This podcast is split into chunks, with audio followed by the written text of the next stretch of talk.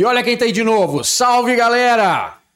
Mais um pausa pro insight agora, hein? Upgrade de visual, rapaz. Você tá vendo melhor? Não é só lente. É isso aí. Trouxemos a 3BREC agora, o Thales e o Pablo, para aumentar o nosso nível visual aqui. Upgrade Tá no rolê. é isso E quem aí. tá com a gente aqui? Você tá falando demais. Exatamente. Trouxemos o Maurício Freitas. Maurício, brigadão por ter aceito o convite, Eu cara. É um prazer agradeço. ter você aqui. Te admiro demais. E é muito bacana a gente trazer para os nossos eh, espectadores aí alguém que é um empreendedor em série. Né? Inclusive, tem uma coisa para te falar, você que segue o Pausa, você que assiste os episódios do Pausa e não segue a gente, não é inscrito no canal. Então inscreva-se no canal, ativa o sininho. Toda semana tem um cara maluco na nossa frente para trazer insights sobre empreendedorismo, inovação, negócios, etc. Fica a dica aí. Tem que seguir, né, cara? Não dá pra ficar sem seguir. Fala sério. Assiste, não segue. Não faz sentido. Nenhum sentido. Irmão, vamos lá. Quem que é o Maurício? Da onde veio? O que, que aconteceu? Primeiramente, Lá no começo. agradecer vocês pelo convite aqui do Pausa. Imagina. É, lisonjeado aqui de estar presente com essa turma toda animada aqui, falando de empreendedorismo, falando de negócios. Isso é, eu acho que é fundamental hoje, nos dias de hoje. A informação hoje contribui muito para que as pessoas possam empreender e empreender de maneira saudável, né? E ter insights, ter tutores, mentores ali para dar os insights ali é fundamental nos dias de hoje. E falando sobre Maurício, eu sou- tenho 35 anos, é, sou empreendedor já há algum tempo, desde os meus 18 anos. Eu tive uma experiência, a minha vida se resume é, antes e depois de um intercâmbio cultural. Inicialmente eu fui morar na Malásia, do outro lado do mundo, numa época que a internet não é a internet de hoje, então não tinha as facilidades que hoje tem, como WhatsApp, por aí vai. É, Eu sou da foi, época. foi no 99, mais ou menos? Não, não, eu fui em 2006. 16. 2006. E, e na época era o Skype, né? E o crédito do Skype era caro, enfim, Absurdo. falava poucas vezes na semana com os meus pais aqui no Brasil. E era a época do Orkut também, né? Então foi ali que começou. Ali foi um marco divisório na minha vida. Até então, é, eu sou de São Sebastião do Paraíso, Minas Gerais. Sou mineiro e vim para Franca acompanhando os meus pais. Meu pai é empreendedor do ramo de fotografia, trabalhou a vida inteira como fotógrafo, por 46 anos como fotógrafo. E aí a minha família toda acabou vindo para Franca para estudar. E na ocasião eu acabei vindo, fiz o terceiro ano aqui em Franca, mas logo me mudei para Malásia. E logo quando eu voltei, eu fui pelo intercâmbio do Rotary. E logo quando eu voltei, eu já fui convidado para participar de uma empresa de marketing multinível, né? E o detalhe é que o, o produto dessa empresa era e-commerce, era uma plataforma de marketplace. E aí veio a casar com toda a minha história que eu tive de, de vida na Malásia. Eu fui para fazer o intercâmbio cultural, estudar, e no final das contas eu acabei trabalhando lá com as famílias que me hospedaram, e eu vi- tive uma vivência, uma experiência incrível por lá. Fui para China, Vietnã, Camboja, Tailândia, e aí eu tive várias experiências e e naquela ocasião, a gente pôde perceber que o Brasil, de certa forma, está ficando para trás da economia mundial. Ele não está tão inserido nas cadeias globais. E aí eu vim com a cabeça fervilhando e eu falei, cara, eu preciso empreender, eu, preciso, eu vivi muita coisa Agora- interessante por lá. Só, só um corte rápido aqui. Você tinha, falou que foi em 2006. Então tá com 35 anos agora. você 17 falou. para 18 anos. 17 para 18 anos. O que, que passa na cabeça de um moleque de 17 para 18 anos? Fala assim, eu vou para Malásia. Porque assim, normalmente, via de regra, que o moleque quer ir pra Disney, quer ir pra Europa, quer ir pra um lugar mais confortável, vamos falar assim. Que, que, da onde isso? O que, que você pensou quando você, você falou assim, pô, vou pra Malásia? Pra quê? Na verdade, É na verdade doido, eu né? tive vontade de morar fora. Essa, essa era uma das minhas ideias. E o que aconteceu foi que eu, eu não era filho de rotarianos, e lá tinha uma lista de filhos de rotarianos que tinham preferência para fazer o programa de intercâmbio. E a vaga foi oferecida para Malásia, Malásia, Indonésia e Turquia na época. E a Turquia tinha tido um atentado terrorista, a Indonésia estava sofrendo as consequências do tsunami. E eu falei, opa, eu vou para Malásia. Dei um Google. Na época já tinha Google, né? No, o KD já estava sumindo naquela no época. Pentium 486. É, e aí, na ocasião, eu vi lá tigre asiático, eu já estudava em geografia, falava dos tigres asiáticos e tal. E lá tem uma, uma vantagem que na Malásia se fala vários idiomas, não se fala só o inglês. Lá é uma colônia britânica, então lá se fala mandarim, fala o hindi, que é, o, que é a, o- a língua do indiano, e tem o Bahasa Malaio, que é muito próximo do Bahasa indonésio, né? Então, na ocasião, fui para basicamente aprender inglês e, meu, e eu tinha um sonho de aprender mandarim. Hoje eu não, hoje eu não falo fluente, mas na época eu consegui aprender, ouvir, pedir comida, esse tipo de coisa, me virar lá com mandarim. Mas hoje eu não falo mandarim. Então foi a oportunidade, foi a oportunidade que apareceu. Você entrou numa lista lá, olhou, falou, porra, é Malásia. É Malásia. Se eu quiser ir agora, vai ser Malásia. E o critério é por ser um tigre asiático. E, e, e o mandarim. Porque eu, todo, a gente ouve falar da China. A China é algo muito distante para muita gente. Falar, ah, a China está crescendo tal. Falei, então tem uma oportunidade ali. Tentar aprender, conviver com o chinês, aprender o mandarim, fazer esse relacionamento cultural ali. E aí, que animal. Essa uma baita oportunidade, né? Eu já tinha ido para os Estados Unidos e falei, ah, não vou fazer mais do mesmo. Então, Estados Unidos é mais prático para a gente ir, né? E aí eu falei, vamos, vamos para outro lado do mundo. E aí eu, minha mãe ficou sofrendo, né? Com 17 anos de idade Internet não era aquela coisa. Meus Imagina, pais sofreram que eu passei na faculdade. Pra Malásia. Eu saí de Ribeirão Preto para Bauru com 17 anos e rolou. Meu Deus, meu filho tá longe, tá duas horas de casa. Então essa tá foi... Cara, mas eu achei muito legal isso, porque é exatamente a questão do conforto. É mais fácil para os Estados Unidos. E aí, ou né, para algum lugar mais perto aqui, ou mais usual. Você foi totalmente no desconforto. E eu acho que o empreendedorismo é muito voltado nessa questão do desconforto, né? Quando ele vem nessa, nessa raiz mesmo do negócio é onde você se sente desconfortável que você vai buscar uma solução. Com certeza. É. E lá eu costumo dizer que eu fui um privilegiado, porque eu morei em família de empreendedores lá. É, eu morei na família de chineses, eu tive experiência de morar com chineses. A Malásia ela tem três culturas muito é, distintas, que é o malaio, que é os povos originários, vamos assim dizer. Aí, na Segunda Guerra Mundial, a Malásia foi invadida pelos japoneses, e para expulsar os japoneses, a Inglaterra era uma colônia, ex-colônia britânica, a Inglaterra simplesmente pega os indianos e os chineses do sul da Índia, da região de Cantão, e mandam para expulsar os japoneses de lá. Então ficaram. É um, é um país com três culturas totalmente diferentes. Eu tive. E quem trabalha de fato lá são os chineses. Os chineses vão, trabalham de segunda a segunda, para eles não tem tempo ruim. Então eu tive um pouco da, dessa imersão na cultura chinesa e morar com chineses também foi uma experiência incrível, Show, porque os caras são muito empreendedores. Só que, que eu acho que nove entre dez caras que pudessem ter a mesma experiência que você, talvez não teriam a mesma visão que você.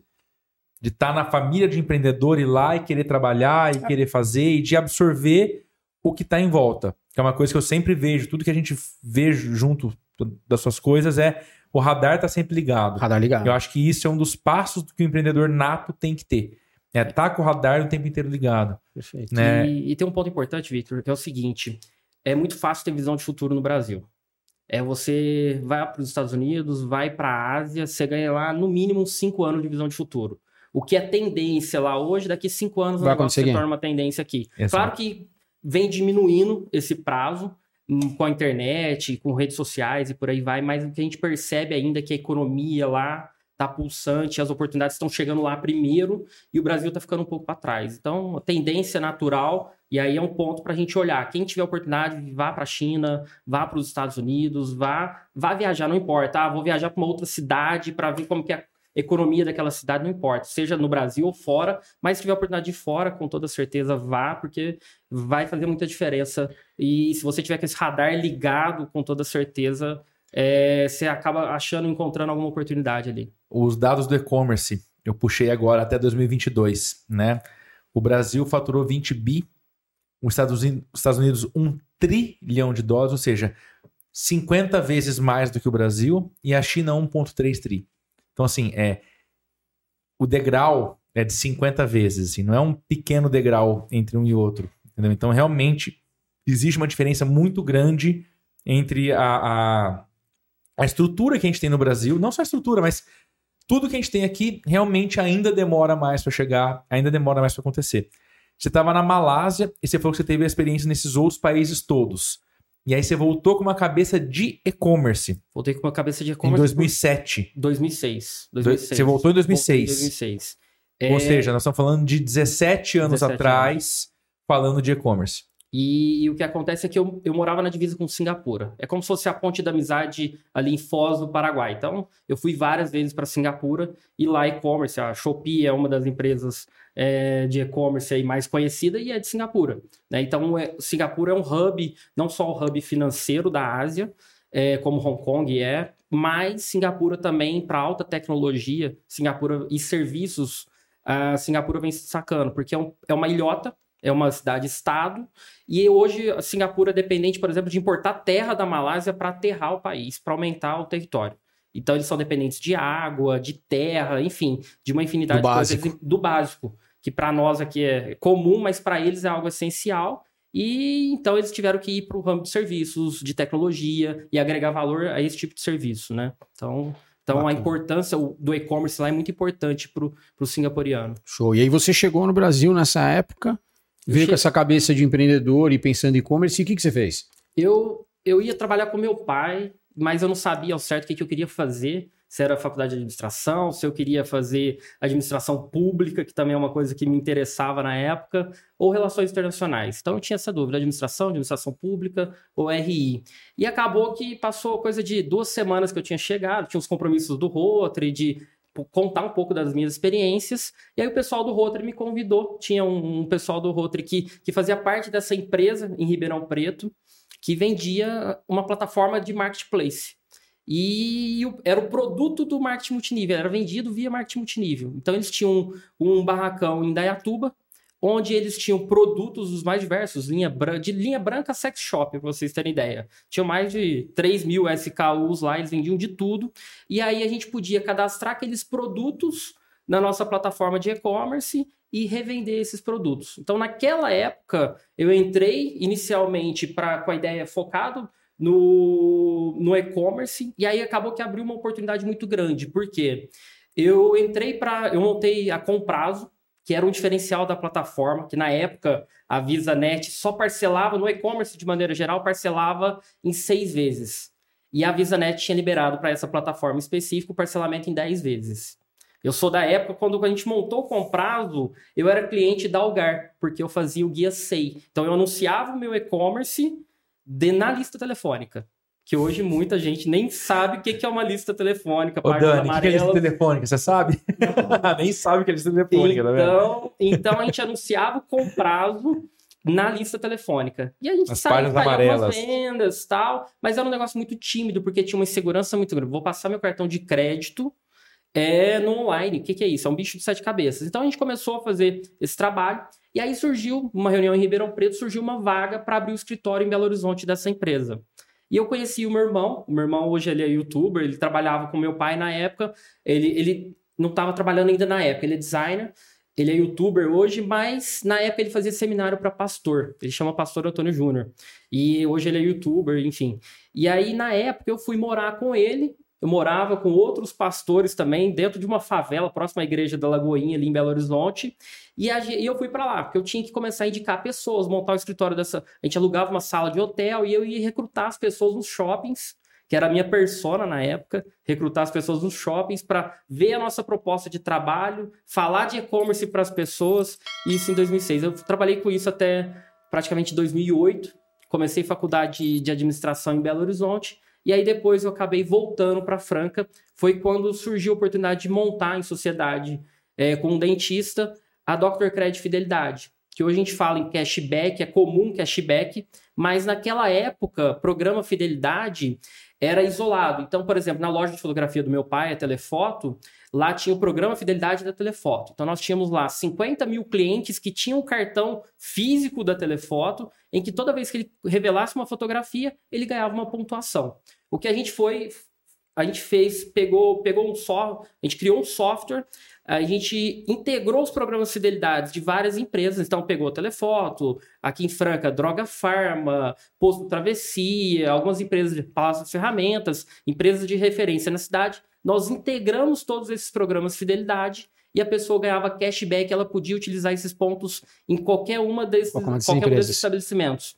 Então, o nosso software fazia a gestão desses pontos e aí a gente começou a crescer a ponto da gente chegar a ter 200 mil clientes eh, na região de Franca, cartões ativos, rodando, ganhando cashback todos os meses.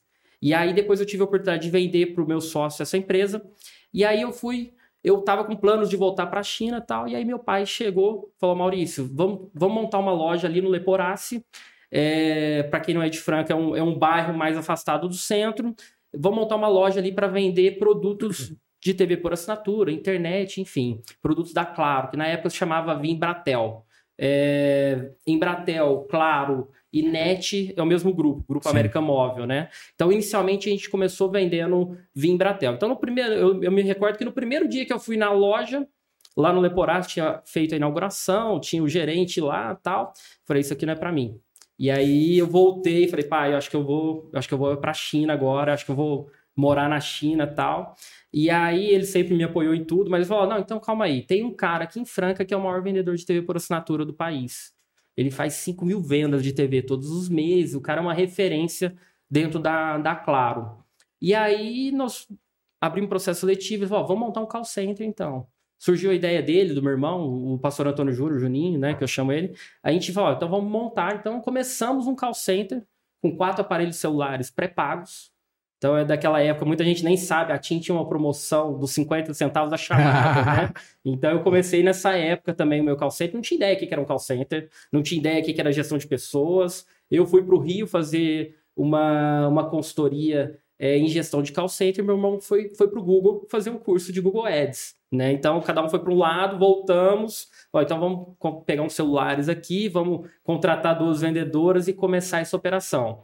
Em resumo, no, no ano seguinte, a gente era o segundo maior vendedor de TV por assinatura do país. A gente chegou a fazer 25 mil vendas de produtos por mês. Em que ano isso? Isso 2000, 2011, 12. Ah, Foi... eu, tô, eu tô buscando só Uhum. porque É, você deu um.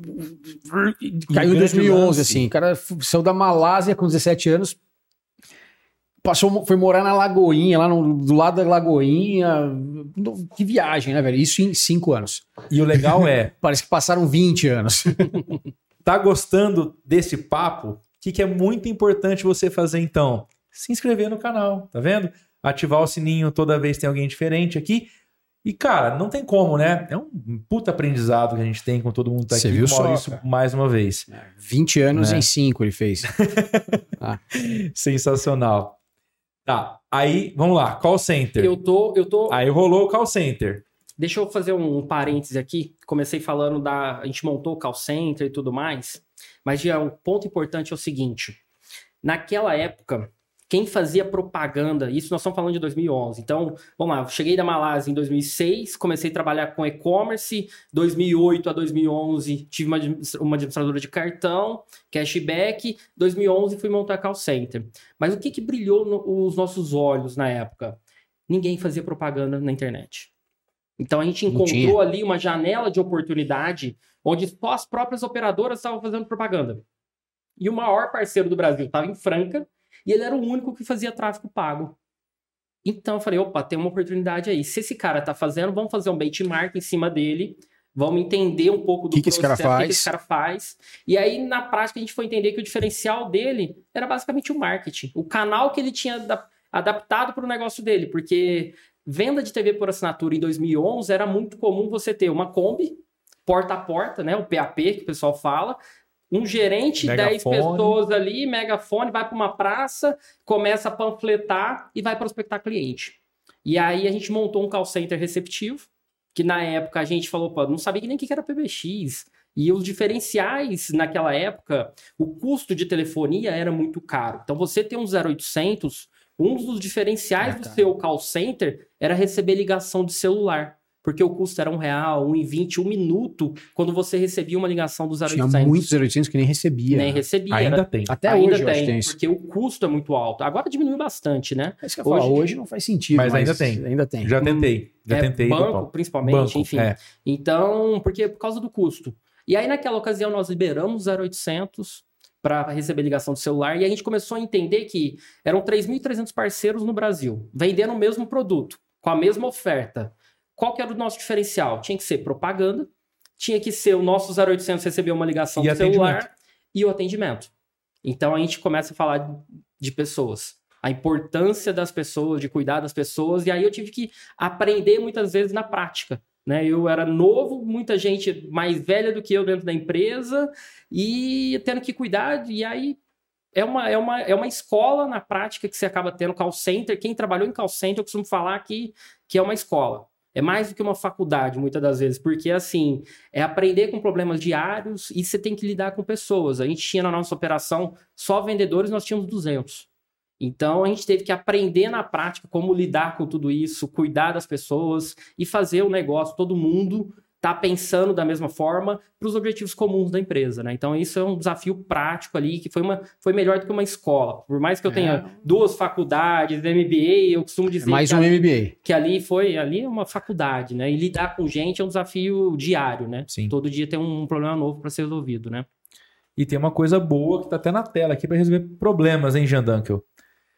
Café, não é? Café real- geralmente funciona. Eu acho que se não tivesse café, call center não funcionava, não existia Google, tecnologia. Agência Não rolava. né? Não tem como. não, não acontecia nada disso. E é o Linto Café tá com a gente desde o primeiro episódio do Pausa, então, aí ó, Tadeu e Bruna mandaram para você presente da Olinto Café. Eu, eu amo café, hein? E Você eu- curte? Curto, curto, curto café. Eu, antes eu tomava café com açúcar, eu comecei a entender. Tomar sem açúcar. Eu tive uma experiência muito, muito engraçada, que meu pai, quando ele foi montar em 2009 uma loja de fotografia, lá na estação, aqui em um bairro de Franca, ele montou um café dentro, junto. Ele montou um café lá dentro. E aí eu tive que passar por um curso de barista. Então, naquela época, em dois- 2009, por aí, eu acabei fazendo um curso de barista com a Edi Barros, que é uma das maiores baristas do Brasil. Eu fiz um curso com ela e assim, aí eu comecei a me apaixonar por um café. Então hoje eu já, já não tomo com açúcar, hoje, eu- Tem hoje todo- mas eu gosto muito de um, de um café. Sensacional. Então fica o presente pra você. Muito e se obrigado. você quiser ter o Linto Quiser, Café na sua casa, Se quiser. é só acessar lojaolintocafé.com.br. Tem acesso a todos os produtos da Olinto Café, que é o melhor café especial da Alta Mojana, né? É um baita café, né? É um baita café. café. O pessoal cara, tá sempre com a gente aí também. Estão com a gente aí desde o começo do pausa, muito bacana. Cara, enquanto o Maurício tá abrindo. Vai ter a rosquinha do Tadeu, será? eu acho Olha que lá, não. ó. Eu acho que não. Que tem surpresa. Ah, é? Não é mais a rosquinha. Que medo, cara. Opa, Ó, Ó, que da hora, cara. Aí, ó. vou Então, aqui fazer o merchan da turma, né? Kitzinho da Olinto. Opa, Vale a pena o merchan, que os caras são sensacionais. Além de tudo, o produto é muito bacana também. vou experimentar. Cara, vamos lá. Aí é que eu sei um- o- o- a história pós ali. Call center para vender plano de internet da Claro, Embratel, etc. Tá. E aí, daí pro Saúde Garantida, foi o mesmo passo ou teve alguma coisa no meio do caminho? Teve desafio, né? Acho que. Ah, quase nada. Não. o que acontece é que quando a gente. fácil é morar na Malásia com 17 anos. o que que acontece? A gente. Eu, eu- a minha primeira formação foi administração de empresas, depois comércio exterior, depois eu fiz MBA em gestão comercial e tudo mais. Mas na administração de empresas, professor lá de teoria geral da administração, ou algum, alguma matéria relacionada à administração vai falar de business plan. Né? Vai falar, ó, faz um business plan aí, planeja o seu negócio, fazer a gestão do seu negócio, preparar, investimento, fluxo de caixa, enfim. Ele começa a te orientar ali para o business plan é acontecer de fato e você conduzir o teu negócio. Mas na prática, Na teoria é lindo, na né? teoria é lindo. O Jean fala muito isso, né? Não- só, não- só, só o pessoal do Sebrae que não pode me ouvir, eu sou parceiro do pessoal do Sebrae, só eles não podem me ouvir Mas a, te- agora. a- a teoria Mas- é muito mas- óbvia. Você faz o business plan, depois você coloca. te- Tá, e quem paga as contas nesse meio do caminho? Como é, É. que funciona? Então, É, e não é só isso. Você vai pôr ali o uma uma- suposto tópico. cenário. É. Aí, isso aqui Na prática não tem na planilha diferente. ou não tem num business plan que você vai virar a esquina e vai ter um- uma rua interditada. Né? Para falar bobagem, assim. Não- não- tem um monte de, de- de novidade, de, de obstáculo, de mudança de mercado. Então, acho que essa que é a grande sacada, É, né? Como e- que você pega isso e joga na prática, né? e aí, a- claro que a faculdade trouxe um alicerce muito forte. A base. Né? A base. Sem dúvida. Mas a prática é totalmente Vem pro diferente. rush. E o que aconteceu que eu tive, eu tive em São Paulo, eu fui convidado, os 10 maiores parceiros da Claro no Brasil foram convidados para um, pra um almoço lá em São Paulo. E na época, na ocasião, o Carlos Zenteno, que era o presidente nacional da Claro, simplesmente falou na mesa, falou, pessoal, agora, sotaque de mexicano dele, falou, ó, agora é o seguinte, agora tá na hora de voltar a grana pro acionista. Fizemos um investimento, tínhamos passado a Sky, tínhamos passado, era líder de mercado, maior share do mercado, agora tá na hora de voltar o dinheiro pro, pro investidor. E na ocasião, nós tínhamos um comissionamento muito bom para vender TV por assinatura. E o comissionamento caiu pela metade. E aí, na ocasião, eu voltei e uma semana depois eu já estava mandando 70 funcionários embora. Você foi feliz pra reunião, né? Opa, os 10 melhores, né? Vai ser coisa boa. Aquele, aquele jantar gostoso, aquele aquela- almoço legal, um Toma restaurante bacana. entubada, volta cansadíssimo de viagem. E aí eu liguei pro meu pai e falei, pai, vamos preparar porque a gente vai quebrar se a gente continuar fazendo a mesma coisa. Porque o comissionamento caiu pela metade e não só isso. O custo do marketing tinha Cada vez mais alto. multiplicado, né? Porque aí já não era mais só a operadora que fazia, você já tinha concorrência. Tinha né? concorrência. Uma vez que você Pra entrou no disputar mercado, o mesmo espaço. você tem novos entrantes o tempo todo entrando. O oceano ele não tinha nem água, depois virou oceano azul, depois começa a ficar vermelho. É, e aí acaba que era o mesmo produto. A gente não tinha controle sobre o produto. Era da Claro o produto. Então, e, todo, e todo gerente de canal da Claro no Brasil inteiro incentivando os parceiros dele a montarem a operação de call center. Então, no começo eram 16, 20 parceiros, depois virou uma enxurrada de parceiros vendendo o mesmo produto e brigando por um espaço comum, que se chamava Google. E aí, o custo do clique, quando a gente entrou em maio de 2011, Era nada. era 15 centavos. A palavra Claro TV, que era a palavra que mais convertia para venda de TV por assinatura, chegou a custar 15 reais o clique. A comissão, que era de 350 reais, se você atingisse todos os gatilhos, bônus, enfim, caiu de 350 para 90 reais. De não 15 sustenta. centavos, 350, partiu para 15 reais e 90. Ou seja, preparando para quebrar. E aí, na ocasião, a gente falou: ó, vamos ter que reestruturar o nosso negócio, mandamos funcionário embora, ajustamos o tamanho da empresa. E aí, na ocasião, eu era um grande anunciante da Record. A gente fazia, a gente foi um dos primeiros parceiros da Claro no Brasil a fazer mídia nacional na Record. Então, isso também alavancou muito o meu negócio. E aí, a gente tinha grandes compras de mídia com a emissora. E aí, na ocasião, chegou, um belo dia, chegou um cara numa sexta-feira, seis horas da tarde na emissora, falou: "Ah, Eu quero vender um produto para parar de fumar. E foi lá na Record. E aí o cara não tinha call center, não tinha estrutura, nada. E aí o gerente da Record na época falou: Não, cara, eu vou te levar num parceiro de call center que tá procurando um produto.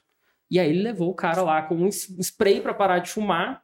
E aí daí surgiu saúde garantida. Nós começamos inicialmente com um produto para parar de fumar.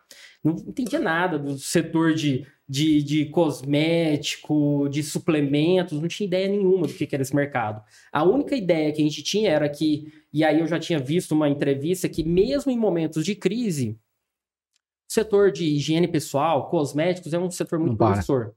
E a gente já tinha ideia que cada vez mais as pessoas, a longevidade das pessoas, a, idade média das pessoas está aumentando e naturalmente as pessoas estão vivendo com mais qualidade de vida. Expectativa de vida maior de e o vida cara precisa se aumentando. cuidar para chegar lá bem. Exato. E aí eu falei, cara, então vamos entrar nesse negócio. Fizemos uma pequena varredura no Google, fomos analisar alguns concorrentes, aí tinha Top Term, na época Nossa. ainda tinha aquele call center, a TechPix, TechPix. né? Que a TechPix na época tava virando a chave de TechPix para Natural Mania. Então nós tínhamos a Top Term, que era, é referência ainda no mercado, tinha a Natural Mania. E aí nós falamos, opa, temos expertise em marketing, temos mídia comprada na Record, conhecemos de Google Ads, vamos montar esse negócio, vamos começar a vender esse negócio. E aí começamos a vender, tivemos um sucesso inicial, mas a gente percebeu o seguinte: primeiro que o distribuidor que vendeu para a gente esse produto parou de fornecer, porque ele estava devendo o fabricante. E aí não só isso, ele simplesmente a gente, a gente teve que ir em Goiânia falar com o dono da fábrica, ó, produz para mim com marca própria. E aí foi quando surgiu o primeiro produto saúde garantida, surgiu o Nicomentol. A gente registrou a marca tal e convencemos o dono da indústria a produzir com a nossa marca. Então foi tudo também ali sem planejamento. Pô, tivemos uma situação que a gente fez um pedido muito grande para o laboratório, para o distribuidor, o distribuidor não entregou os produtos. Então tivemos um revés ali. E aí, nessa que ele não entregou, também para nós foi uma oportunidade. Porque aí a gente pegou o avião, fomos em Goiânia, falamos com o dono da fábrica, convencemos ele de produzir com a marca própria, mostramos toda a estrutura. Ele veio para Franca para conhecer a empresa e tudo mais. E aí surgiu o primeiro produto de saúde garantida. E aí, dali para frente, a gente começou com lançamentos diversos. É, E nesse meio tempo, a gente foi estruturando é, o negócio de, de call center. E ali dentro a gente colocava várias células de atendimento. Então a gente já trabalhou com banco, com seguro. Eu sou corretor de seguros, tive que tirar a SUSEP para se tornar Nossa. corretor de seguros, para fazer um projeto piloto para Bradesco Seguros. Então a gente vendeu seguro para correntistas do Bradesco do Brasil todo, maquininha de cartão, enfim, já trabalhei com vários negócios, até panela. A gente teve uma, uma história bastante produtiva. A gente aprendeu bastante com esse pessoal. A Samsung na, na Coreia, ela tem uma marca, ela, o fundo da Samsung tem uma marca que chama Rapcall. Rapcall, se botar lá no, no, Google, é a panela mais vendida do mundo. Ela tá no Guinness Book, ela vendeu um milhão de panelas em um único dia na a Coreia. Samsung... A Samsung é dona dessa marca, da marca. Ela, ela participa. Mas não tem nada de tecnologia nessa panela. Não, não. Ela, a, tecno... a tecnologia é a hold, que né? ela tem é... são cinco camadas de nanopartícula de diamante. Ou seja, não gruda nada na panela. Ela tem uma, a melhor antiaderência do mercado. E eles desenvolveram essa panela na Coreia, vendem no mundo todo. E aí o importador aqui no Brasil queria testar o mercado brasileiro. E aí eu fui selecionado entre vários call centers em São Paulo, fui selecionado, nosso call center foi selecionado para a gente poder vender as panelas da Rapcall no Brasil. E aí? Então, merchan, e aí o, aprendizado que a gente tira disso é o seguinte, que o coreano não sabe lidar com a burocracia brasileira. Né? Esse, é, esse, é o fato. Porque assim, eles apanharam muito para Na hora que o negócio começou a alavancar, para vocês terem ideia, a gente pegava, a gente contratou um chefe de cozinha é, de São Paulo. Ele vinha para Franca, para Ribeirão Preto, ao vivo no balanço geral da Record. Então você imagina a dona de casa, é, porque a venda de call center muitas das vezes é uma venda por impulso. Né? Então o cliente está vendo ali um call to action e simplesmente passa a mão no telefone, liga no 0800 e compra o produto, né? E aí a gente colocava um chefe de cozinha para sambar um ovo na frigideira. Então ele não colocava ovo, ele quebrava o ovo, enquanto ele falava com o apresentador, ele quebrava o ovo e depois ele fazia o ovo sambar sem nenhuma gota de óleo, o ovo sambar na frente do apresentador. O que no Saúde Garantida, para fazer um merchan, dava lá 30, 50 ligações. Um merchan desse, com o ovo sambando na panela, dava 500 mil ligações. Eu imagino. Então, assim, a dona de casa via aquilo, ela com aquela panela velha em casa. Grudando tudo. Grudando tudo. Ela pega, vê um ovo sambando na frigideira, call center não dava conta de atender. E aí a gente começou a vender muita panela. Era uma panela com ticket médio alto, era uma panela de 829 reais. É, é, um valor agregado muito alto, mas a panela custava muito caro, né? Por causa da tecnologia, enfim. E aí o que acontece é que a gente tinha muita ligação venda de panela. Então eu já fiz de tudo um pouco, pra vocês terem ideia. E aí o ano passado aconteceu algo que, que é aquela coisa, né? A gente não planejou nada e a coisa mudou e a gente acompanhou a tendência. Que foi o seguinte: o meu irmão, que é youtuber, ele foi lançar. É, ele foi lançar os livros digitais dele, né? É, até então ele não, ele tem, ele é escritor, ele é autor best-seller agora, o último livro dele, Quebrando, Quebrando Ciclos, pela editora Gente, é o segundo livro mais vendido do Brasil. Chama Quebrando Ciclos, Quebrando Ciclos editora Gente. Editora Gente. É, Pastor Antônio Júnior. Legal, que... depois o Wesley pode pôr pra gente um, é, o, o link dele, aí do não, livro. O livro dele é fantástico. Hora, legal. E aí o que, que aconteceu? Vou voltar um pouquinho antes. Em 2019, eu fui com meu tio meu tio é historiador, ele tem é youtuber também, e, e ele faz algumas viagens. Eu fui para o Egito, Jordânia e Israel, conhecer a Terra Santa e tudo mais. E aí eu fui para aquela viagem, eu, meus pais, meu tio, o pessoal do São Sebastião do Paraíso, todo mundo lá. E quando eu, aí eu vi tudo aquilo lá, eu falei, cara, isso aqui é lugar para o meu irmão, tá? Meu irmão que conhece todas as passagens da Bíblia, tudo, ele ia se emocionar, apaixonar por isso aqui. E aí eu voltei com isso, né? Eu com meu tio, falei, ó, vamos montar uma agência de turismo Vamos trazer o, o Juninho, pastor Antônio Júnior, para trabalhar. Não dá só para pegar e trazer o cara. É. Você tem que vir e montar uma agência para levar o cara, é isso? Vamos montar. não dá, não dá. Tipo assim, não, não vamos só voltar com ele. Não, não, não. Vamos montar uma agência nessa é, porra. Vamos é monetizar isso. tudo, entendeu? E é animal isso, assim, velho. Não, não só pela grana, mas assim, quem tiver a oportunidade. Experiência. Vá vá para a Terra Santa, porque lá é a origem de tudo, cara. É, é uma energia, é uma é incrível, vibração né? incrível o negócio lá. E tanto é que eu, eu voltei e falei, cara, eu tenho que dar oportunidade para as pessoas conhecerem esse lugar. Uma coisa é você ir para os Estados Unidos, é fácil, a outra coisa lá é um pouco mais difícil pela língua, enfim. E o pessoal tem muito medo, atentado, esse tipo de coisa que, coisa que não, não, não tem isso lá, não é a realidade lá. Israel é um país muito seguro, por sinal. E aí a gente falou, cara, vamos montar uma agência, vamos estruturar o um negócio do meu tio aqui e vamos, vamos fazer um roteiro para evangelhos, cristãos tal. E aí o negócio começou voltando com essa ideia. E aí, voltando com essa ideia, então nós vamos precisar de uma página na internet e, acima de tudo, nós vamos precisar do pastor Antônio Júnior para ir com a gente, para dar respaldo, a chancela dele lá, ele poder explicar dos locais. Autoridade, A né? autoridade ali explicando sobre os locais, né? E aí, a gente convenceu ele dele voltar com a gente em 2020. E nesse meio tempo, eu fui estruturando todo o negócio, porque ele ia lá para gravar os vídeos e para convidar as pessoas a irem para Jordânia, Israel e Egito. E aí a gente criou Jornada da Fé. Então eu comprei o domínio jornadadafé.com.br. A gente comprou esse domínio, falou, vamos montar uma landing page, uma página na internet para fazer um formulário para as pessoas se cadastrarem para viajar. O que aconteceu é que a gente voltou a gente voltou em 2020, levei o meu irmão para lá, e aí o que aconteceu foi que veio um negócio chamado pandemia. Acabou. Ninguém vai viajar pra lá. Ninguém vai bebê. viajar. a gente deu muita sorte ainda que faltando sete dias para fechar as fronteiras, a gente saiu sete dias para fechar as fronteiras de Israel. Vocês conseguiram voltar, então. A gente conseguiu voltar. A gente chegou no Brasil, vamos lançar, vamos lançar, vamos lançar, vamos ver o que, que isso vai dar. No primeiro, na primeira semana, assim, deram mais, deu, deu mais de 600 pessoas querendo viajar. Mas como que vem de passagem aérea sem com pandemia? Ninguém sabia como é que ia ser. Abortamos o projeto, deixa quieto isso aí. Gaveta. Engaveta esse projeto Jornada da Fé. Ficou, cara, ficou muito top o projeto. Landing page, gravamos vídeos lá, ele nos pontos turísticos, falando daqueles pontos turísticos e convidando as pessoas a viajarem com ele e tudo mais. Toda prova social e por aí vai. E aí acabou que ficou parado.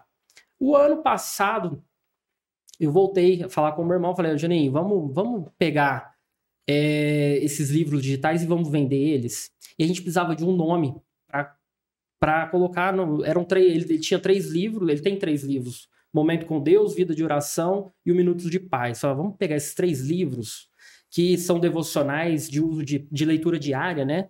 E vamos vender isso. Mas como que a gente vai vender isso? Lembramos do domínio Jornada, Jornada da, da Fé. E aí nessa Jornada da Fé, acho que veio o nome a calhar, assim. Por quê? Para você estar. você precisa estar em contato diário com Deus. E nada melhor do que uma jornada, né? É uma jornada. É uma jornada. Então a gente pegou e falou, cara, o domínio já tá pronto, não vamos nem comprar domínio. Vamos subir uma página, jornadadafé.com.br. Lá a gente sobe os três e-books e a gente solta isso. Sem pretensão nenhuma, não fizemos fórmula de lançamento, que nem o Érico Rocha faz, o Conrado Adolfo. Não montamos lançamento, nada. Simplesmente soltou. colocamos um copy de vendas no final de uma das orações dele. Ele solta três vídeos no YouTube todos os dias. E aí, no último vídeo, a gente colocou um copy de vendas falando do Jornada da Fé. O que aconteceu foi que no primeiro dia, no primeiro dia, as primeiras 24 horas, milhares, mais 1.600, 1.600 reclamações. No- Reclamação. reclamação. Porque o pessoal comprava pela plataforma da Eduz, chegava o e-mail com o nome de Eduz ou ia para a caixa de spam. E o pessoal ia na rede social do meu irmão e falava: Pastor, eu comprei, mas cadê? Como que eu recebo esse e-book? Como que eu recebo esse livro digital? Na- eu me recordo que das 8 às 2 da manhã eu respondi mais de 300 e-mails, pra você ter uma ideia.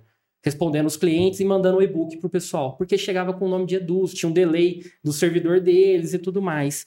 E aí surgiu essa dor. Eu Falei, cara, meu irmão já queria parar o projeto. Pô, não, não posso. Imagina, dá pra- negócio, pessoal Vamos montar outro negócio. né? E aí e tem, tem a marca dele, a respeitabilidade, Claro. enfim.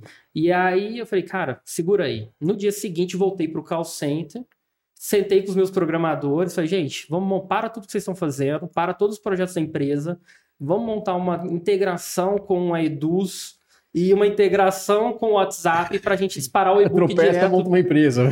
direto no WhatsApp das pessoas. Foi assim, sem planejamento, sem nada. Montamos o negócio, porque tinha uma dor ali latente, era uma dor que ia consumir. No dia seguinte, eu coloquei duas pessoas para ficar fazendo atendimento dia e noite. Chegava no dia seguinte, porque era Mais novidade, atendimento. Mais atendimento, e aquilo ali ia virando uma bola de neve. E aí, ó, vamos montar uma plataforma. E aí nós montamos uma integração simples, pegamos a API do WhatsApp, Eduz, conectamos. 15 dias depois já tinha uma API pronta. E aí nós começamos a Zerar a modular reclamação. ela, zerou reclamação, parou de ter reclamação no e-mail, nas redes sociais dele, de não ter recebido. E aí, pô, lindo, maravilhoso. Mas eu falei, cara, nós montamos uma API, tivemos, gastamos energia ali para pegar a integração do Eduz, que é a vai plataforma, montamos tudo bonitinho, esse negócio. eu Acho que tem futuro esse negócio. Vamos olhar para onde que a gente pode aplicar isso. E eu estou envolvido com e-commerce desde meus 18 anos, falei, tem uma dor latente do e-commerce que é recuperação de carrinho abandonado. E tem outra dor que é, aí eu costumo dizer que as empresas, elas não vendem produto na internet, elas vendem código de rastreio. Porque o cara, na verdade, ele acaba de fazer o pedido, ele já, ele já entra no chat querendo saber o código de rastreio daquele produto. Deu nem tempo de processar o pedido, né? Então a gente começou a olhar para isso. E aí, batendo papo com empresários do e-commerce, eu vi que participando de um, de um, grupo de, de donos de e-commerce, a gente sabia que tinha uma dor ali na, na parte de recuperação desse carrinho abandonado. E aí nós começamos a modular a nossa plataforma para disparos de mensagens automáticas, principalmente para a recuperação do carrinho abandonado. Começamos lá com o pastor Antônio Júnior. A gente teve uma situação em que a gente montou um copy, onde a gente, o pastor gravou um áudio Olá, meu querido irmão, minha querida irmã, fico muito contente de você tentar ter, ter, ter feito, realizado uma compra, mas não concluiu. Então, por essa razão, eu estou te mandando aqui um link para você concluir a sua compra agora. A gente fez uma recuperação de carrinho abandonado ali para ele, que a gente conseguiu reverter 70%. Ou seja, 100 pedidos que ficavam em aberto, 70% a gente recuperava.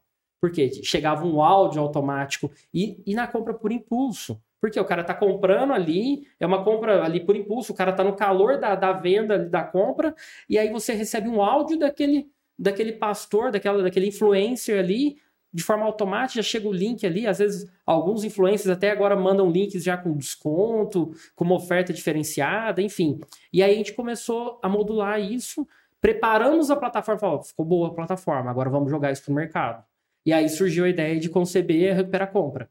Então, em cima dessa dor, a gente montou uma plataforma para atender esse cliente dentro do call center, e aí surgiu a ideia de montar o Recupera Compra. E aí, como o Recupera Compra começou a ter um sucesso pela efetividade na recuperação de compras, é, inicialmente começou só para infoprodutores, a gente partiu depois para o e-commerce. Então, hoje a gente já tem uma integração com Eduz e Hotmart, que são as duas maiores plataformas da América Latina de cursos, cursos online, e agora a gente entrou com o Bling, que detém aproximadamente aí uns 65% do mercado de e-commerce. Que é o RP de e-commerce. né? Que é uma... É, pode, pode não, falar. não, por favor, pelo amor de Deus. E aí a gente entrou com Bling e agora a gente entra com Soft App, Tiny, uma infinidade de outras integrações para a gente poder fazer a recuperação do carrinho abandonado e a gente poder fazer também disparos em massa de WhatsApp é, e entregar outras soluções para esse lojista do e-commerce, lojista virtual aí. E é engraçado que eu vejo muito empresário old school meio que com vergonha da estrutura, né? De ter uma estrutura grande. E aí ele falou, né? Ah, deu pau da Claro lá, 70 pessoas foram embora. E eu participei, né? Eu vi acontecendo ali a, a, a migração de saúde garantida, uma mega estrutura física, para recuperar a compra, que é uma estrutura pequena. Tem muito mais a ver com o universo que a gente vê hoje né? E assim, muito tranquilo, mas não, cara. Virou a página, é digital, é isso aqui. Hoje, ao invés da pessoa estar tá sentada no, no, telefone ali falando, ela vai estar no WhatsApp. Cara, mas é o que você falou no começo, é, é a, são as características do empreendedor. Né? De estar inquieto o tempo inteiro, de buscar oportunidade, de estar tá brincando que tropeçou, abre uma empresa. É, você falou da questão de radar ligado e essa adaptabilidade. Ou seja, o tempo inteiro o cara está olhando e fala assim: eu preciso mudar porque o mercado mudou. Eu fui para uma reunião em São Paulo, dos 10 melhores, achando que vinha coisa boa, o cara fala assim, ó, aperta o cinto aí que zangou.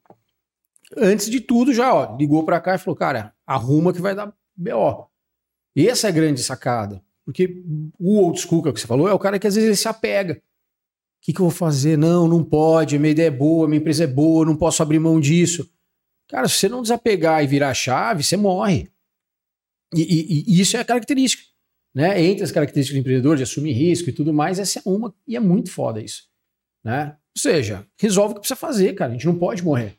A gente não pode esperar dar pau para ter que demitir 70 pessoas. Então, assim, é esse o cenário? Tem previsibilidade de piorar? Resolve agora, mata na raiz. E aí, vamos ver o que acontece para frente. A, a, única certeza que a gente tem é a mudança. Uns Vai mudar. Falar, uns vão falar que é a morte, mas até a morte é um processo de mudança, né? Então, assim, é a única certeza que a gente tem é mudança. É, o Vitor está falando da saúde garantida porque a gente, na pandemia, a gente desenvolveu um RP um software de gestão, um RP e CRM ali do call center, que era um software próprio nosso, e a gente colocou ele online, adaptou ele para online e teve no meio do caminho as diretrizes da LGPD e a Lei Geral de Proteção de Dados, e, no, e o ano passado nós tivemos ainda, em junho, entrando em vigor, a lei do 0303 de call center. E a nossa empresa era uma empresa de call center. Então, eu tive que me adaptar. Claro. Mudou a regulação, ou eu vou reinventar o meu negócio de call center, ou eu vou, aí eu peguei Saúde Garantida, o Hidratan, que são, o Hidratan é a nossa marca de cosméticos, e a Saúde Garantida a gente colocou 100% online. Então hoje eu não tenho mais operação de call center para venda desses produtos. Hoje basicamente a gente está nos marketplaces. E, e a gente está num processo de virada de chave. Então a gente virou a chave. Agora o, o Hidratan ele está indo para um outro caminho. A gente fechou uma parceria grande, agora ele está indo para um outro caminho. O Saúde Garantida tem muita questão regulatória por se tratar de suplemento alimentar. A Anvisa está trocando a praticamente todo dia, então está tendo uma movimentação regulatória aí, a gente está analisando como que a gente vai dar o caminho para a saúde garantida. Mas o Hidratan, ele entra agora, vai entrar numa outra fase agora, com outras parcerias que surgiram, e o Recupera a Compra passou a ser o nosso negócio principal. Uma vez que a gente está num ambiente online, é, eu entrego uma solução é, disruptiva para o empresário, porque ele é, hoje ele tem poucas ferramentas no mercado que entregam o que a gente entrega. Eu entrego para ele o nosso custo, ele paga uma mensalidade na nossa plataforma, então o custo é muito baixo pelo retorno que ele tem. Ele paga um FII mensal e só, ou ele Só. paga sobre a recuperação? Ele, na verdade, ele contrata uma licença padrão. Essa licença dá direito a ele colocar dois números de WhatsApp vinculados à plataforma. Ele conecta ali de forma QR Code, leitura, bem simples. Ele paga 269 reais por mês. Tá? E ele dá direito a colocar dois chips que faz uma quantidade muito grande Não de te paga mais nada. Paga mais nada. Se E dependendo do produto, do ticket do produto, se ele fizer Uma uma, venda, recuperou, é, ele já falando. pagou o Você tem, serviço. você tem, É, eu- pelo que a gente acompanha dos O é aí, principalmente os caras que vendem valor agregado, os caras vendem um produto, matou. Acabou. O é o que acontece é o seguinte: ele tem. Ele é, o e-commerce ou até mesmo um lançamento de infoproduto, ele tem planejamento, marketing, copywriter, ele tem toda uma estrutura por trás para soltar aquele infoproduto. Aí quando ele solta, boa parte desses infoprodutores não olha para o carrinho abandonado, para aquele pedido que foi Sim. aberto. Ele está olhando o copy, ele está olhando o lançamento, está olhando tudo antes, mas ele não olha para o depois. E, e A hoje você está entrou- trabalhando com. Pode Não, falar. não, manda bala, manda bala. é Manda que a pessoa entra, vê, gosta, vê o preço. Se for produto físico, coloca o CEP, vê o frete, coloca no carrinho E larga a mão. e vai embora. Quer dizer, não tem lead mais quente do que esse, né? Esse é o mais quente de todos. E aí, quando a gente fala em 70%, teve dias, tem, tem um infoprodutor que roda com a gente, teve um dia que ele conseguiu bater 85% de recuperação. E um volume alto. São de recuperação. 85% dos carrinhos abandonados Virou venda. virou venda. Virou venda. Eu ia te pedir alguma estatística. Traz algum dado aí pra gente Pastor Antônio exemplificar Júnior, isso. a gente, que é o maior volume, é, nós chegamos a, a ter picos ali de 70% de recuperação em um único dia. 70% daqueles E- pedidos do dia, a gente recupera 70%. E hoje o foco da Recupera Compra, ela tá no infoproduto. infoproduto. Nós começamos inicialmente com infoproduto. Agora a gente parte para o e-commerce com as integrações com uns ERPs. Então, Bling, Bling. Time, Soft App, por aí vai. A gente agora está também com um projeto muito especial para as agências de publicidade, onde elas podem ter uma nova fonte de receita para o negócio delas. Então, as agências de publicidade podem revender o nosso serviço. Então, elas podem pegar o nosso produto para revender e elas ganham um percentual ali em carteirada, ou seja, recorrente. Enquanto o cliente estiver na base, a agência de publicidade está ganhando. E a gente começou um trabalho na semana passada para lojas físicas. Pra a loja gente- física também? loja física. Por quê? A gente tem um módulo ali, que é de disparo de mensagens, onde, por exemplo, nós começamos com um segmento nada usual, que é loja de celular, por exemplo. Então a gente começou um ativo de vendas em cima de loja de celular. Porque eles têm uma base de clientes ali, eles já têm um celular, eles já têm um chip, eles já têm tudo pronto para começar na hora. Configurar ali na hora e rodar. Então a gente começou a ligar para as agências, mandar o WhatsApp para as agências de, de, de ce- desculpa, para As as lojas de celular. É, porque em paralelo a gente está rodando as agências também. Então a gente está atendendo agência e loja de celular. Para eles poderem ter a nossa ferramenta. E aí, no, no quesito da loja física, como Pra- isso funciona? Para mandar aniversariantes do mês. Para fazer um CRM, fazer um trabalho de CRM, não, não recupera. Na verdade, você ah, mantém um cliente ativo. Oferta, um produto novo, tá com promoção da capinha do celular e tal. Isso se aplica para qualquer negócio. Então, eu tenho um cliente de materiais elétricos. Ele tem um CRM gigantesco, mais de 50 mil clientes, e não usa, porque ele, ele disparava SMS. E hoje a gente sabe que a leitura do SMS é mínima. Hoje o WhatsApp ele tem mais de 95% de taxa de abertura. Então, em cima disso, ele começou a utilizar na loja de a loja dele disparos. Então ele manda uma mensagem, aniversário do mês, enfim. Ele começa a criar promoções e para o e-commerce também é uma ferramenta, utilizando a ferramenta, é uma ferramenta para ele poder alavancar, porque o e-commerce a gente tem um privilégio de montar, todo dia pode ser dia de alguma coisa.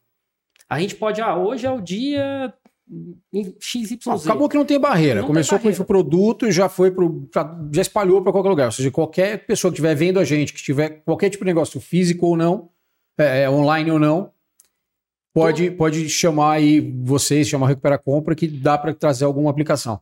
Dá, com certeza. E, e não só isso. É, qualquer negócio faz negócio pelo, pelo WhatsApp hoje. Okay. Qualquer empresa está fazendo negócio o Brasil pelo WhatsApp. Quem não está fazendo no WhatsApp esquece, tá?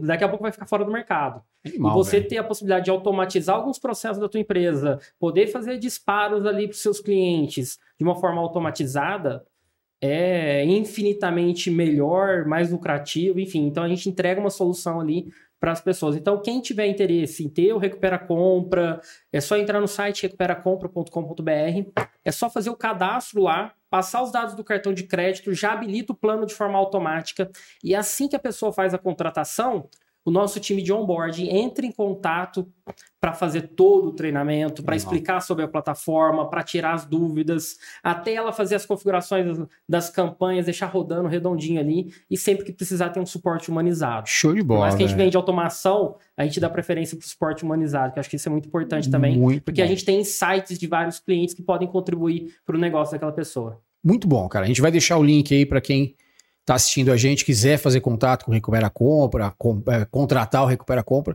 puta ferramenta, baita aprendizado. É incrível, cara. E aí a gente saiu de 17 anos, na verdade saiu de São Sebastião do Paraíso, 17 anos na Malásia, dessa puta volta. E você falou que a questão da visão de futuro no Brasil é uma coisa muito fácil, a gente olhar para fora e ver o que está acontecendo. Deixa pra gente, que a gente tem que caminhar já para o nosso encerramento. Então deixa pra gente a sua visão de futuro. O que, que você vê de futuro hoje? Eu... Quais os próximos passos? Ou se tropeçou já tem uma empresa nova surgindo aí? eu acho que é um insight. Eu acho que não é nenhuma visão de futuro, mas um insight. Ó, ah, então pausa para o insight. É, tá vendo? Eu acho que é assim. A gente está vivendo. Eu costumo dizer para o pessoal que convive comigo, meus funcionários lá, eu costumo falar que a gente está vivendo a revolução do smartphone. Antes a gente tinha aquela ideia, ah, eu quero ter conhecimento, quero ter cultura, vou comprar a Barça, né? A galera era da época da Barça, né? Eu lembro disso. Tinha instante na sala para colocar a Barça. Hoje todo mundo tem acesso à internet e a um smartphone. E hoje o que falta nas pessoas é ter iniciativa. Porque hoje o, maior ativo que nós temos é o tempo. E quando o, o tempo, o tempo ele é escasso. Então, a partir do momento que a gente tem um ativo que ele é escasso, a gente tem que usar o tempo da melhor maneira possível. Exato. E em cima disso, a gente tem uma revolução acontecendo. Não vamos falar de inteligência artificial, nada disso. Revolução do smartphone. É ter acesso ao conhecimento na mão de todo mundo de forma acessível, barata. Então, o que falta é as pessoas terem a iniciativa. Acho que falta para as pessoas a iniciativa. Eu acho que essa é até melhor do que ter uma visão de futuro, porque o Brasil é a terra das oportunidades. Aqui, tudo que você construir, fizer, dedicar ali, é muito fácil você ficar um pouco acima da, você ficar acima da média. O brasileiro ele é muito é, medíocre no sentido de mediano, Sim. né? O chinês não. O chinês é um bilhão de pessoas competindo, um se matando contra o outro, porque lá não tem segurança social, é uma loucura. Aqui não. Aqui todo mundo tá zona de conforto. Numa zona de conforto, porque é tudo fácil. Né? Quando a gente vê a guerra na Ucrânia acontecendo, a gente vê o nível de dificuldade que o europeu está passando agora. E no Brasil está tudo redondinho, tudo funcionando, e a gente não dá valor para isso. Então, acho que o, o insight que, é, que a gente tem que levar é aproveitar o tempo da melhor maneira possível e sem a desculpa e sem o mimimi que ah, não tem acesso tal. Cara, revolução do smartphone, o smartphone está na mão de todo mundo e pode, eu vejo porque muitos infoprodutores que começaram do nada, hoje são potências na internet. Eu vejo o exemplo do meu irmão, meu irmão tem 23 milhões de seguidores. Ele era funcionário de uma loja de fotografia. Então, assim, ele é designer e tal. Então, a capacidade está ali, mas é pegar para fazer. Eu acho que o pegar para fazer, ter a iniciativa, é o, é o ponto fundamental para que as pessoas que querem empreender no Brasil tem que ter. Ou seja, usar o tempo, que é o nosso recurso mais precioso, a nosso favor. Ou seja, você tem um smartphone na mão com ferramenta, ou seja, a informação está ali e o tempo todo mundo tem igual. O dia de todo mundo tem 24 horas. Para pegar os insights ali para tentar essa acelerar essa caminhada. Assiste, ativa o sininho, né? O Victor já falou essa porra. Não entendo por que não assina botãozinho para você apertar. Não, e tem uma outra coisa também que o nosso patrocinador master do projeto, a Iroba, né? O Rodrigo, a Iroba, são patrocinadores nossos. E é uma forma também da pessoa que tiver com o smartphone ali na mão poder montar a sua loja, né? Então com você certeza. consegue montar lojas a partir de 120 reais por mês. Você percebe que é muito barato, já ativa lá, já ativa e recupera a compra junto para poder fazer o carrinho abandonado da sua loja na Iroba. Então é só acessar iroba.com.br e tem um recado do pessoal da Arroba ensinando a pessoa a aumentar o ticket médio da sua compra. Oh. Galera, como é que é o negócio aí? Conta pra gente. Você não sabe o que fazer para aumentar o ticket da sua loja? Saiba que aqui na nossa plataforma temos uma ferramenta nativa. Essa ferramenta se chama Produtos Relacionados. Os produtos relacionados você pode configurar de forma muito simples e ele vai trabalhar de forma automática para você. Essa ferramenta vai destacar os produtos relacionados na página de vendas do seu produto e também na hora de finalização do carrinho, motivando o seu cliente a comprar ainda mais e aumentando o ticket das suas vendas. Incrível, não é mesmo? Então, se você quiser saber mais como escalar os suas vendas no digital, eu sou a Karen da Erroba. Acesse nosso site e saiba mais. Valeu, galera da Erroba. Show de bola, hein? Baita dica, hein? Aumentar ticket médio. Importante, Precisa ou não? Né? Importante. Quem gosta de aumentar ticket médio? Com o mesmo custo, você vende mais, fatura mais e lucra é mais. Isso aí. Recupera compra e rouba integrados daqui a pouco. Aí ó, sim, ó, gostei. Uma novidade, uma novidade aí, logo, Spoiler. logo, logo. Sensacional. Spoiler, hein? Só no pausa. Quer fechar? Quer fechar você? Faça as honras, você ficou favor. quietinho agora, vai lá. Cara, é, obrigado por ter aceito o convite, foi uma honra, acho que um dos melhores episódios do Pausa até agora, do começo ao fim, assim, insight atrás de insight, você mostra pra gente o que é ser empreendedor. Acho que se a pessoa que, que te conhece não percebe isso, acho que em, em três segundos ela já tá com vontade de montar alguma coisa. É, bom, primeiro te agradecer a presença, ter aceito o convite e te pedir aquele recado final que eu acho que se tudo pudesse ser resumido em um recado, que você pudesse deixar para quem está assistindo a gente, cara. Por favor. Eu acho que resiliência. Ter resiliência. O Brasil é um país hostil para empreender. Então, ser resiliente, eu acho que é uma característica importante para você poder empreender e não ter preguiça, ter iniciativa, que a gente já falou disso, né? Eu acho que esse, esse é o ponto principal aí para perseverar, porque quando você olha para trás, você teve uma jornada ali. Quando você olha para trás, você vê que você já fez muita coisa. Né? Então, acho que esse é, o, esse é o ponto. Então, ter resistência aí para poder vencer todo dia, né? Show de bola. Cara, de novo, só te agradecer. Eu que agradeço. Baita episódio. Papel cumprido, missão cumprida. Com certeza. E se você gosta dos episódios do Pausa, fique ligado que depois do vídeo acabar vão ter duas ideias novas de episódio para você poder assistir. Aproveitando, se inscreve no canal, ativa o sininho, toda semana tem um cara maluco na nossa frente. Maurício, obrigado mais uma vez. Só, só posso, só posso te interromper aqui? Por favor, faça isso. Vamos embora. Vamos fugir do script aqui. Vou liberar um cupom de desconto. Opa! Aí sim, hein? Aí sim, ó. Vou liberar um cupom de desconto nos comentários fixados. Aí você fixa para mim depois um desconto para quem estiver assistindo pausa poder, poder ter a ferramenta do Recupera Compra. Legal. Vamos tá colocar depois lá o pausa alguma coisa nesse cupom, a gente coloca depois Perfeito. aí, o pessoal consegue ver. Pausa 20, vou dar 20 reais de desconto para Olá, show. Tá? Então, Já Olá.